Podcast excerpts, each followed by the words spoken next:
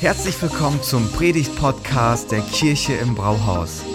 Wir als Kirche lieben das Leben und wir hoffen, dass dich diese Predigt dazu inspiriert, dein bestes Leben zu leben. Viel Spaß beim Zuhören.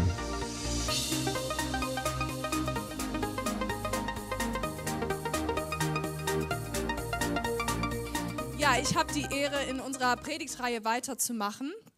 Und ich muss erstmal sagen, was für eine starke Reihe, oder? Letzte Woche, wo ähm, Renke Bohlen bei uns war, das war so unglaublich, ähm, auf eine ganz neue Art und Weise zu zeigen, hey, wie sieht Jesus seine Kirche und ähm, was hat das mit uns persönlich zu tun?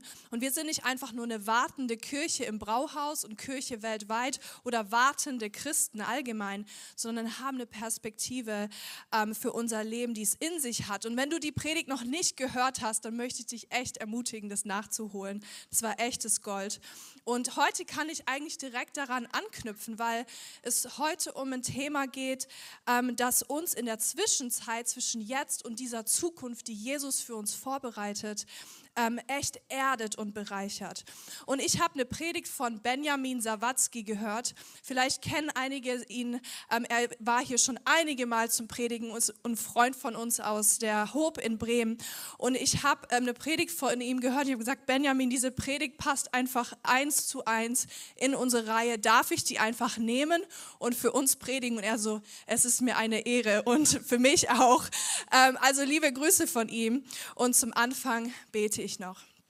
Jesus, ich danke dir, dass du hier bist. Danke, ähm, dass wir deine Kirche sein dürfen und dass ähm, ja, wir heute zusammenkommen dürfen und dich feiern können und, und uns ausrichten dürfen, auch uns füllen lassen von deinem Wort und dass du uns heute etwas zu sagen hast. Amen. Yes, heute geht es nämlich um Jesus und die Bibel. Jesus und die Bibel. Und Christen gebrauchen auch oft diesen Begriff Wort Gottes weil wir halten sehr viel von der Bibel. Ähm, wusstest du, die Bibel ist das größte Werk der Weltliteratur und ist mit, Ansch mit Abstand das meist gedruckte, meist verkaufte und meist gelesene Buch der Welt. Und ich bin total begeistert von der Bibel. Ich liebe die Bibel und ich habe ein paar äh, zehn faszinierende Fakten über dieses Buch mitgebracht und geh da jetzt einfach mal durch. Also fühl dich nicht erschlagen, es kommt alles auf einmal. Genau, also die Bibel wurde in einer Spanne von über oder ungefähr 1500 Jahren geschrieben, eine wahnsinnig lange Zeit von mehr als 40 Verfassern aus allen möglichen Gesellschaftsschichten. Äh, Musiker, Hirten, Könige, politische Anführer, Bauer, Fischer, Zollbeamte, alles Mögliche dabei. Sie wurde geschrieben an ganz unterschiedlichen Orten auf drei Kontinenten, Afrika, Asien und Europa. Und in ganz unterschiedlichen Szenerien, Wüsten, Inseln, ähm, Gefängnissen, auf Reisen und so weiter. Und auch in ganz unterschiedlichen Lebenssituationen, also Krieg, Frieden, Glück, ähm, Schmerzen, Sorgen, ähm, Reichtum, Armut. Und sie wurde geschrieben in uns, für uns alte Sprachen, die wir so heute nicht mehr verstehen würden. Ähm, das Alte Testament in Althebräisch und das Neue Testament in Altgriechisch. Die Bibel ist unter, äh, geschrieben in unterschiedlichen Textsorten, in Biografien, Namensregistern, ähm, Erzählungen, Prophetien, Gedichten, Liedern, Liebesgeschichten. Also ist sie eigentlich nicht nur ein Buch, sondern eine ganze Bibliothek. Die Bibel umfasst hunderte von Themen, die unser Lebensalltag berühren. Ähm, Ehe, Erziehung, Barmherzigkeit, Charakter, Glück, Umgang mit Geld, ähm, Freude, alles Mögliche. Und wurde geschrieben in unterschiedlichen Kulturen und Epochen. Und diese Fakten machen deutlich, okay, warum ist die Bibel so besonders? Ähm, es gibt nämlich wirklich kein anderes Buch als sie und kein anderes Buch kann das von sich behaupten. Aber heute geht es darum, okay, was will die Bibel uns eigentlich sagen? Ich meine, bei 66 Büchern, 1189 Kapiteln und 31.171 Versen könnte man sich echt erschlagen fühlen und denken, okay, das ist so viel. Ähm, aber gibt es eine Hauptsache? Was will die Bibel uns unterm Strich sagen? Was kommt dabei raus? Und hiermit komme ich zu der, dem Fakt 9 und 10. Wenn du aufgepasst hast, dann waren es jetzt gerade nur 8. Und der neunte Fakt ist, die Bibel handelt von der einzigartigen Heilsgeschichte Gottes mit den Menschen. Und es gibt einen roten Faden von Anfang bis Ende. Wo kommen wir her und wo gehen wir hin?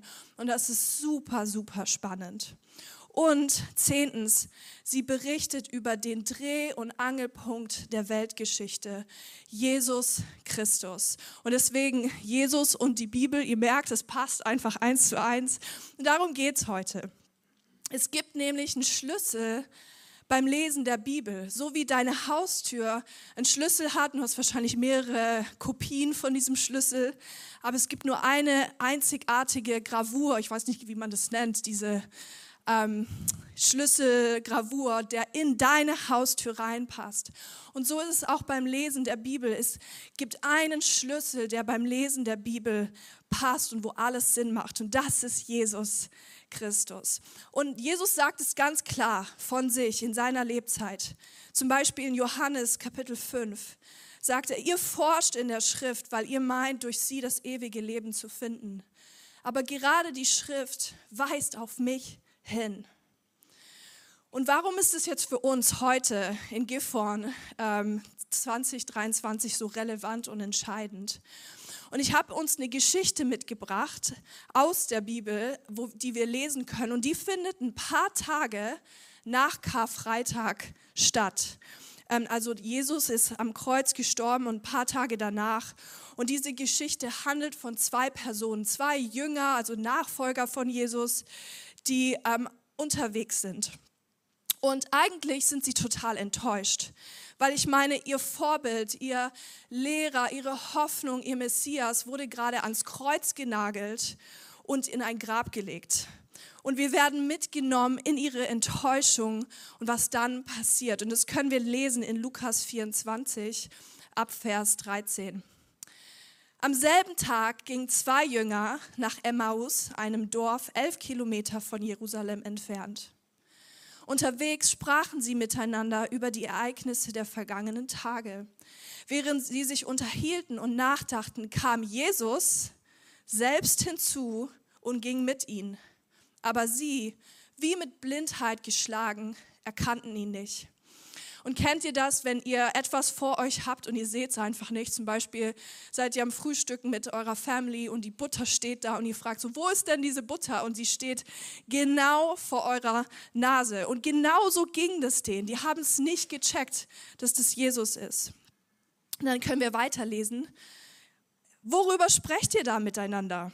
wollte Jesus wissen. Die Jünger blieben traurig stehen und verwundert bemerkte Kleopas, einer von den beiden, du bist wohl der Einzige in Jerusalem, der nichts von den Ereignissen der letzten Tage weiß. Was meint ihr? fragte Jesus. Das, was mit Jesus aus Nazareth geschehen ist, antworteten die Jünger. Er war ein Prophet, den Gott geschickt hatte. Jeder im Volk konnte das an seinen mächtigen Worten und Taten erkennen. Aber unsere obersten Priester und die anderen Mitglieder des Hohen Rates haben ihn an die Römer ausgeliefert. Er wurde zum Tod verurteilt und dann ans Kreuz geschlagen. Und hier kann man so ihre Enttäuschung und ihre gestorbene Hoffnung eigentlich irgendwie schmecken. Ähm, okay, da war dieser scheinbare Messias, alles hat darauf hingedeutet, er ist es. Und dann wird er einfach ans Kreuz genagelt. Das passte einfach nicht in ihre Erwartungen und Vorstellungen. Und ich glaube, uns geht es manchmal auch so. Wir hoffen auf etwas in der Zukunft und dann kommt alles ganz anders. Wir denken, boah, es geht gerade alles den Bach runter. Wir haben so unser Leben mit Gott nicht vorgestellt und ähm, haben uns das anders gedacht. Aber es ist so cool, was hier passiert, weil Jesus kommt dazu, er crasht quasi ihre Zähne und so ist es auch bei uns. Jesus taucht auf in den Momenten, wo wir es nicht erwarten, in unseren Fragen und Zweifeln und Enttäuschungen und fängt dann an, an unseren Herzen zu arbeiten. Und vielleicht geht es dir jetzt gerade so, du hast irgendeine Enttäuschung erlebt und du spürst, hey, ich habe gerade gar keinen Zugang zu Gott. Ähm, und ich will dir sagen, das ist vielleicht sogar die beste Voraussetzung, dass Jesus da reinkommt, sich zu dir gesellt und er ähm, dir begegnet und dir eine komplett neue Perspektive schenkt, so wie er das bei diesen zwei Männern gemacht hat. Und jetzt wird es super spannend. Ähm, ich lese mal weiter ab Vers 25. Darauf sagte Jesus zu ihnen, wie wenig versteht ihr doch. Warum fällt es euch nur so schwer, alles zu glauben, was die Propheten gesagt haben?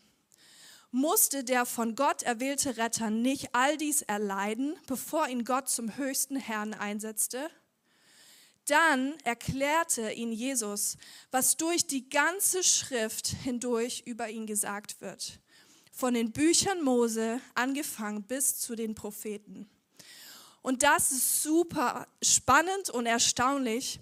Jesus, also sie checken nicht, dass es Jesus ist, offenbart sich indirekt und er fängt an, über die Heilige Schrift zu, zu reden. Und hier ein kleiner Exkurs. Okay, was, was ist hier gemeint, wenn hier steht die, die ganze Schrift? Also welche Schrift hatten die? Weil die hatten ja nicht unsere heutige Bibel. Ähm, und, aber es war tatsächlich so, das ist unser heutiges Altes Testament, nur in einer anderen Reihenfolge von den Büchern. Und Altes Testament ähm, das sagt man so, dazu muss man sagen, irgendwie schwingt da was irgendwie Negatives mit. Es ist veraltet, es ist abgelöst, es ist verstaubt. Aber das Alte Testament ist nicht abgelöst, sondern die Grundlage eigentlich für das Neue Testament. Und das Neue Testament macht Sinn, weil es das Alte gibt. Und wir dürfen quasi dieses, den ersten Teil der Bibel, Altes Testament, eigentlich als Grundlage für unseren Glauben sehen und auch richtig wertschätzen. Weil das war Jesus Bibel sozusagen, die damalige hebräische Bibel. Und die Hebräer nannten es oder nennen es Tanach. Und Tanach ist quasi wie so ein Kunstwort zusammenge... Okay, die Kids haben Spaß, richtig cool. ähm, ja, heute ist bei uns sehr Theoret, äh, theologisch. Nee, aber es wird richtig gut. Ähm, genau, Tanach ist ein Kunstwort aus drei Buchstaben und quasi die drei Anfangsbuchstaben von den drei unterschiedlichen Gattungen, ähm, das, das beinhaltet. Einmal die fünf Bücher Mose, die Propheten und dann alles weitere, also zum Beispiel Psalme, Sprüche und ähm, Geschichten. Und das ist das, was Jesus vor sich hat und alle anderen Hebräer, die dreiteilige Schrift. Und Jesus nimmt das quasi und erklärt äh, und bezieht und fängt an, sich selbst zu zeigen und zu offenbaren. Was sagt es Tanach, der Tanach, über mich? Richtig spannend. Aber was heißt es für uns? Wir haben heute eine andere Bibel oder einen zweiten Teil noch dazu. Ich glaube, es zeigt, hey, die Bibel sein Wort ist seine Strategie, ähm, uns in sein Wort hineinzuführen und zu sagen, okay, weißt du was, du willst mich kennenlernen? Hier, hier ist mein Wort. Schau in die Bibel, du wirst mich dort entdecken. Und die damaligen jüdischen Männer, die waren richtig, die meisten waren gelehrt in, in diesem Tanach. Die, die wurden ähm, krass erzogen, so mussten richtig viel auswendig lernen, ganze Psalme. Und die ganze Erziehung war damit verknüpft, das ganze Schulsystem. Und die lebten quasi darin. Und das, also diese zwei Männer auf jeden Fall oder wahrscheinlich auch. Aber das zeigt uns noch was. Hey, wir können die Bibel so gut kennen und in ihr leben, aber Gott nicht kennen und Gott nicht nahe kommen. Aber dass du ihm nahe kommst und er sich dir Wort für Wort offenbart, wie, wie, er, wie er ist, seine Art, seine Wesen, seine Persönlichkeit. Das ist die Absicht der Bibel und deswegen gibt es sie, um uns mit ihm zu verbinden. Und das ist wunderschön. Und Jesus zeigt ihn, hey, ich bin so viel mehr, als du geglaubt hast. Und es sagt er, er sagt hier, wie wenig versteht ihr doch der Messias musste leiden, bevor er überhaupt zum Sieg kommen wird. Er wird sein Leben lassen. Und er bezieht sich hier zum Beispiel auf Jesaja 53. Jesaja 53 ist eines der krassesten Kapitel der Bibel, weil es wirklich beschreibt, wie Jesus gekreuzigt wird. Und er sagte Sachen wie, er wurde verachtet, von allen gemieden, von Krankheit und Schmerzen war er gezeichnet. Man konnte seinen Anblick kaum ertragen, wie ein Schaf, das man zum Schlachten führt und für unsere Vergehungen durchbohrt. Also sehr bildhaft. Und er zeigt, hey, guck mal, das musste passieren. Und das ist krass 700 Jahre bevor Jesus gekreuzigt wurde. Also nach der Schrift war immer klar, hey, der Messias wird leiden und sein Leben geben, bevor er als Sieger aufsteht. Und dann fällt es diesen Jüngern eigentlich wie Schuppen von den Augen. So, ja, stimmt. Und er geht dadurch von Geburt bis Ende und zeigt ihnen, was der Tanach über ihn aussagt. Ein paar Beispiele. Dass er von einer Jungfrau geboren wird, dass er in Bethlehem zur Welt kommt, sein Dienst in Galiläa beginnen wird, auf einem Esel in Jerusalem einzieht. Das feiern wir zum Beispiel heute an Palmsonntag. Dass er von einem Freund verraten werden wird und schließlich am Kreuz stirbt. Und er überträgt die Prophezeien auf sich und die Leute damals haben das gelesen, aber konnten das nicht zuordnen. Und dann lernen sie Jesus kennen und wissen im Nachhinein, krass, stimmt, das ist alles wirklich passiert. Diese ganzen Prophezeiungen sind tatsächlich in Jesus, haben sie Erfüllung gefunden. Und ähm, er ist quasi der Schlüssel. Ohne ihn macht es keinen Sinn. Er ist der Schlüssel zum Lesen der Bibel. Und das möchte Gott uns unterm Strich sagen. Hey, wisst ihr noch in der Schulzeit, wenn man so Lektüren auflesen äh, auf, äh, musste? Und ich war immer sehr gewissenhaft. Ich habe die von Anfang bis Ende gelesen, weil man musste ja irgendwann ankreuzen, so ja, ich habe das Buch gelesen. Und dann gab es die, die sich im Internet irgendwelche Zusammenfassungen gezogen haben. Und du solltest dich jetzt nicht outen wenn du das warst. Äh, mich hat es immer voll aufgeregt. Aber diese Zusammenfassungen waren ziemlich gut, weil sie haben das Buch sehr gut zusammengefasst. Und eigentlich ist Jesus wie diese Zusammenfassung. Also man muss sagen, hey, es geht zuallererst, unterm Strich, es geht um Jesus. Er ist die Zusammenfassung der Schrift. Also ist die Bibel kann man als Schlussstrich ziehen, kein Ratgeber, es ist keine Sammlung von irgendwelchen schönen Sprüchen oder Tipps fürs Leben. Es ist keine naturwissenschaftliche Facharbeit, kein, kein Regelkatalog, keine Gebrauchsanweisung für ein heiliges Leben. Die Bibel ist Gottes Heilsgeschichte und in der Mitte gibt es eine Person und das ist Jesus Christus. Also kann man sagen, das Alte Testament läuft auf Jesus hin und findet in ihm Erfüllung. Und das Neue Testament gründet in ihm und findet in ihm seine Entfaltung. Und Jesus selbst, er sagt es so klar. Matthäus 5, Vers 17.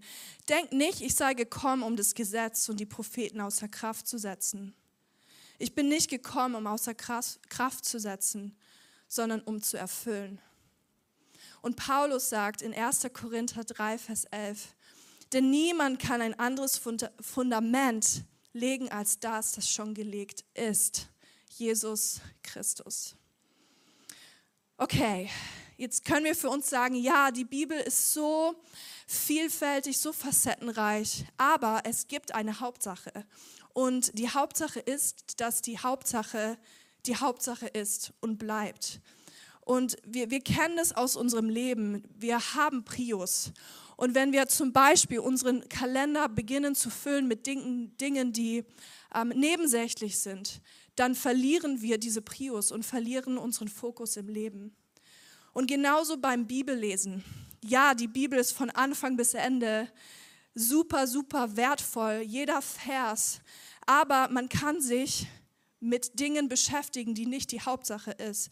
Also man kann sich mit so viel Winkeln, Versen, Mysterien, Geheimnissen aus der Bibel beschäftigen, aber immer wieder merke ich auch, dass Leute sagen, boah, ich will, ich will mehr, ähm, da gibt es versteckte Botschaften, vielleicht sogar Verschwörungstheorien in der Bibel, die ich entdecken kann. Ich bin vielleicht schon so lange mit Jesus unterwegs, kenne alles und mich juckt es in den Ohren nach mehr. Und ja, das ist super, super spannend und wir wollen die Bibel in allen Facetten verstehen, aber es wird ein Problem, wenn die Hauptsache nicht mehr die Hauptsache ist. Und ähm, Mark Twain sagte mal, ich habe keine Schwierigkeiten mit den Stellen aus der Bibel, die ich nicht verstehe. Da gibt es nämlich ziemlich viele, sondern mit denen, die ich verstehe.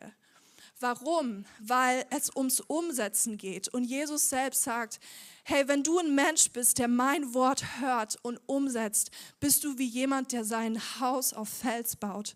Ich bin die Hauptsache. Hey, bau dein Leben auf mich und auf meine Worte und dann, ja, damit kannst du dich eigentlich dein Leben lang beschäftigen. Das ist dein Fundament. Also ist Jesus nicht einfach nur, okay, wir haben von ihm gehört, er ist so die Basics des Glaubens, A bis C, ABC des Glaubens. Und dann, wenn wir dann seine Geschichten durchgelesen haben, dann brauchen wir mehr Inhalt, dann brauchen wir mehr Stoff, mehr Tiefe, mehr Schwarzbrot. Nein, Jesus ist das A bis Z der Bibel.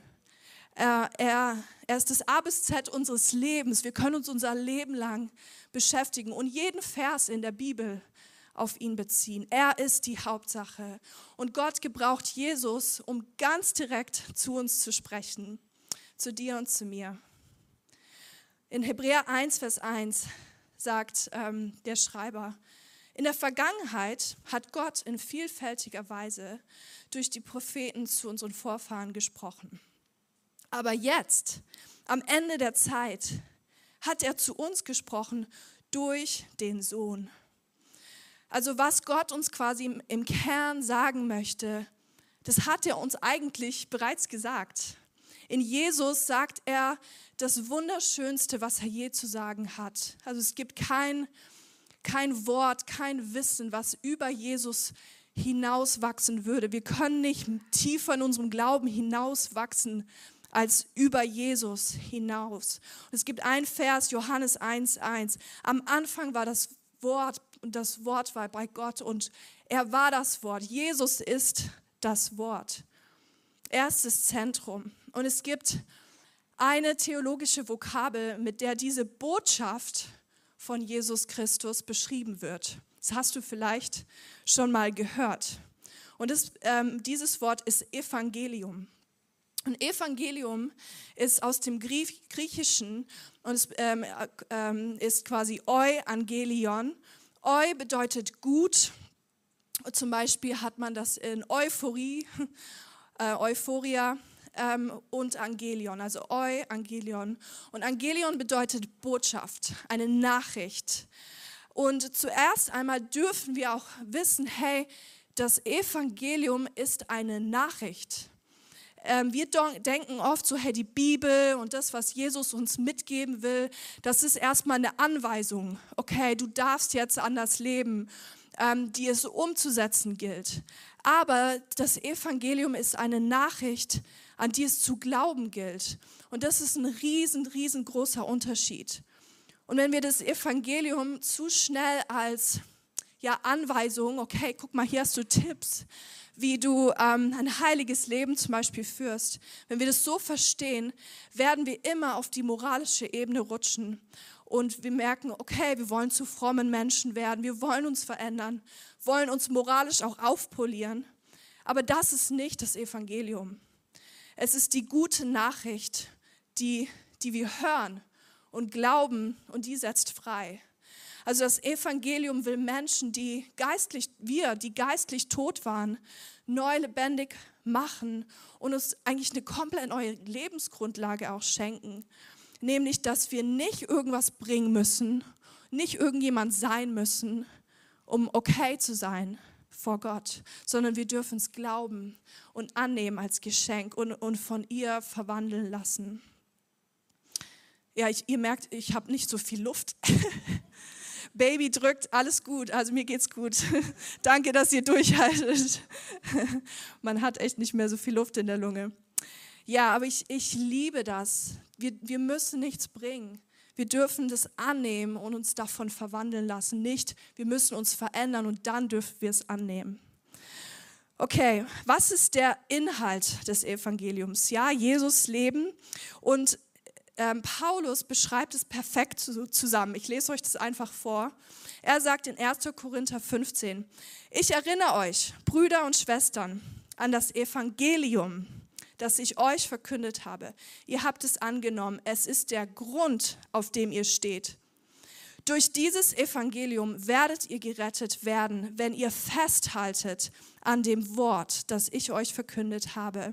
Es sei denn, ihr hättet den Glauben unüberlegt angenommen. Denn vor allem habe ich euch überliefert, was ich auch empfangen habe. Christus ist für unsere Sünden gestorben, gemäß der Schrift. Er ist begraben worden und am dritten Tag auferweckt worden gemäß der Schrift. Also das will uns die Bibel als Fundament geben. Unterm Strich ist das die Hauptsache, erst der Anfang und das Ende. Und ein weiterer Punkt ist, du entdeckst Jesus eigentlich in der Bibel, wenn du das Ende kennst. Also was ist das Ende? Okay, Karfreitag was ist denn nach dem Tod noch? Also wie geht es nach dem Tod weiter?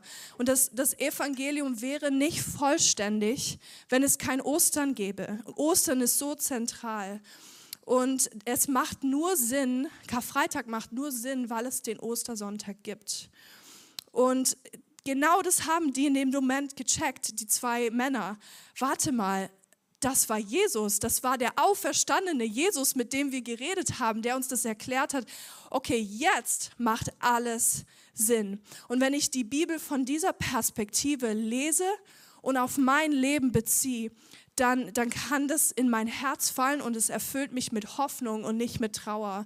Und ich habe ein ganz anderes Bild von Gottes Plan für diese Welt und auch für mein Leben. Und es macht lebendig, es ist lebendig.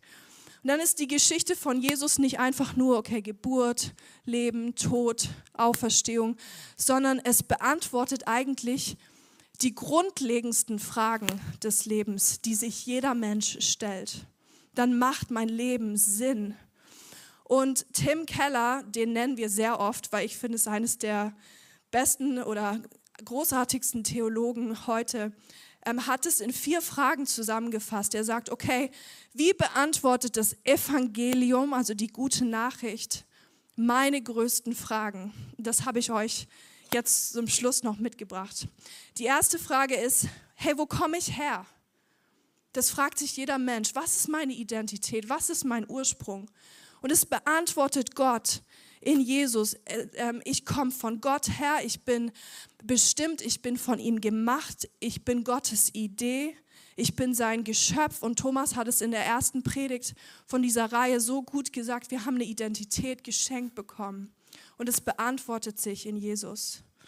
Dann, warum ging alles schief? Okay, warum geht denn alles den Bach runter, wenn wir uns die Welt schauen? Da gab es einen ähm, Sündenfall und wir Menschen in unserer Freiheit haben uns entschieden, ähm, uns abzuwenden von Gott und diese Beziehung zu verlassen. Und das merken wir jeden Tag. Drittens, wie kommt es wieder in Ordnung? Und da kommt Jesus Geburt ins Spiel. An Weihnachten feiern wir das. Gott inkarniert sich, also er wird Mensch, er wird Fleisch, er zieht sich einen Körper an, ein Gesicht. Und, und dann, das gibt uns die Hoffnung, okay, da ist jemand, der will diese Beziehung zu Gott wieder in Ordnung bringen. Und dann letztens, wie werde ich gerettet? Gott gibt uns durch Jesus die, die größte Antwort, die wir suchen. Hey, okay zu sein und ist, dass die Beziehung zu Gott, unserem Schöpfer, wieder in Ordnung kommt. Und er sagt quasi, hey, halte dich an Jesus, diesen Schlüssel, und du kannst wieder Gemeinschaft mit mir haben. Schon hier auf dieser Erde, aber auch darüber hinaus. Und es gibt uns eine wahnsinnige Lebensausrichtung und Bestimmung. Okay, das sind die ganz großen Fragen des Lebens und die finden ihre Antwort in Jesus und in dem Evangelium. Und an, an, an sie darf ich glauben. Und es gibt mir, ähm, ja, das, das füllt unsere größte Sehnsucht.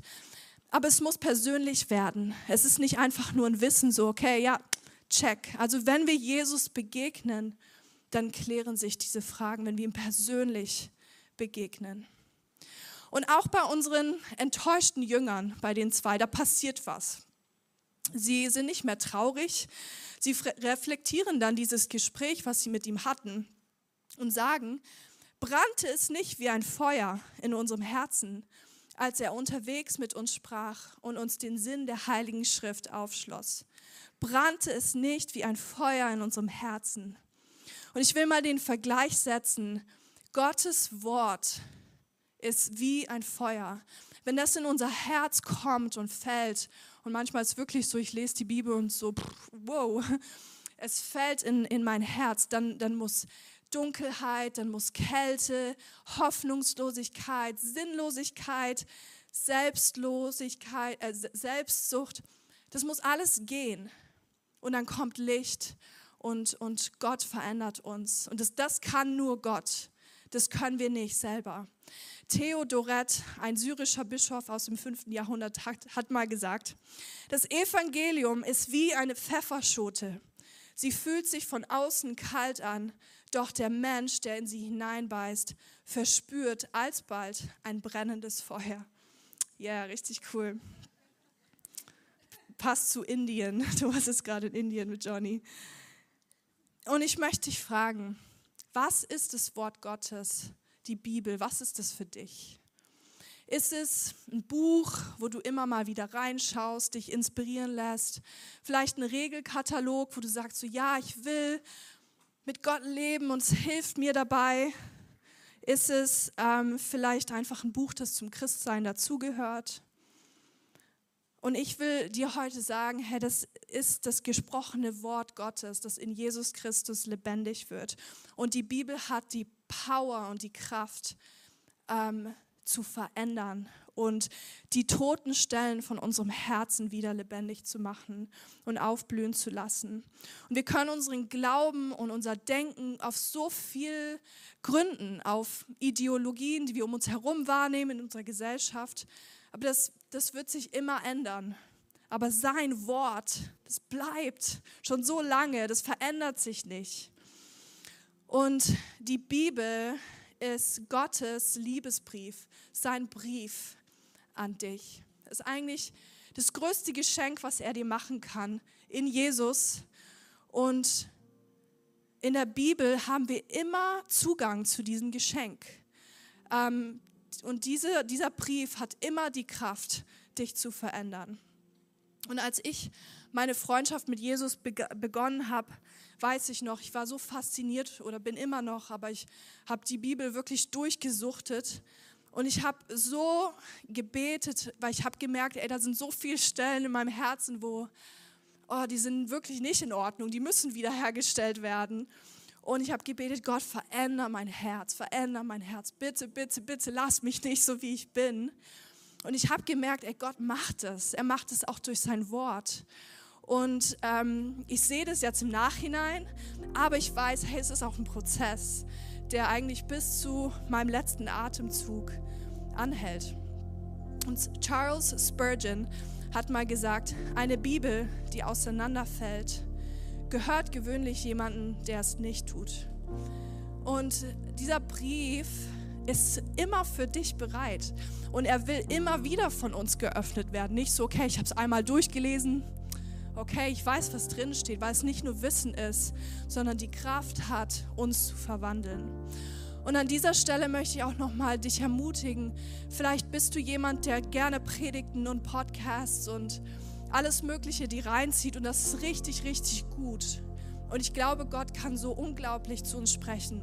Aber wenn es das Einzige ist, was, also wo du dich mit diesem Brief beschäftigst und den Brief nicht persönlich für dich öffnest und durchkaust und zu dir sprechen lässt, dann möchte ich das ermutigen, das zu tun, weil es ist nicht irgendwas Secondhand.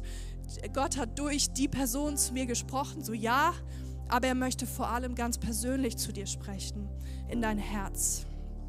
Okay, Gottes Message. Du musst es nicht selber erarbeiten, er hat es schon getan. Ich kläre deine Fragen nach Identität, nach Ursprung, nach Heimat. Ich möchte Verbindung zu dir und ich möchte diese Welt durch dich wieder in Ordnung bringen. Und hey, das ist so spannend, so cool. Und er gibt uns eben dieses Buch, diesen Brief mit. Und ich glaube, dass ähm, in diesem Gebet, hey Gott, veränder mein Herz. Ob wir das jetzt zum ersten Mal beten oder zum hundertsten Mal, hat Power.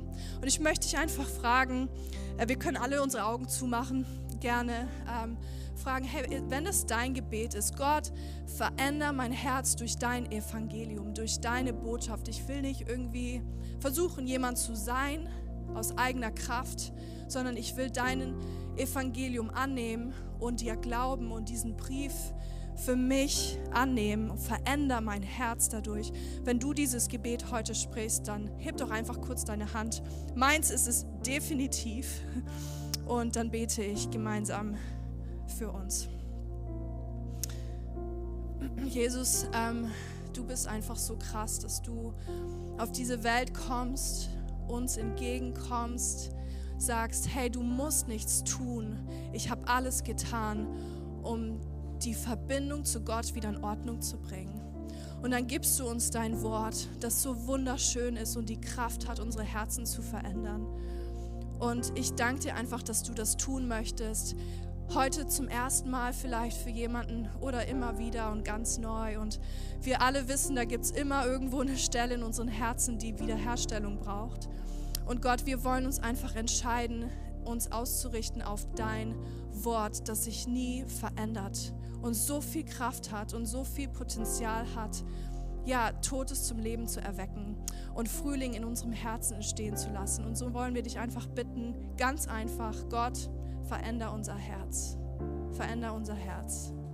Danke, dass du die Kraft hast, das zu tun. Amen. Vielen Dank fürs Zuhören. Wenn du eine Frage hast, kannst du uns gerne eine E-Mail an info at kirche-im-brauhaus.de schreiben. Wir geben unser Bestes, um deine Fragen zu beantworten. Bis zum nächsten Mal beim Predigt-Podcast der Kirche im Brauhaus.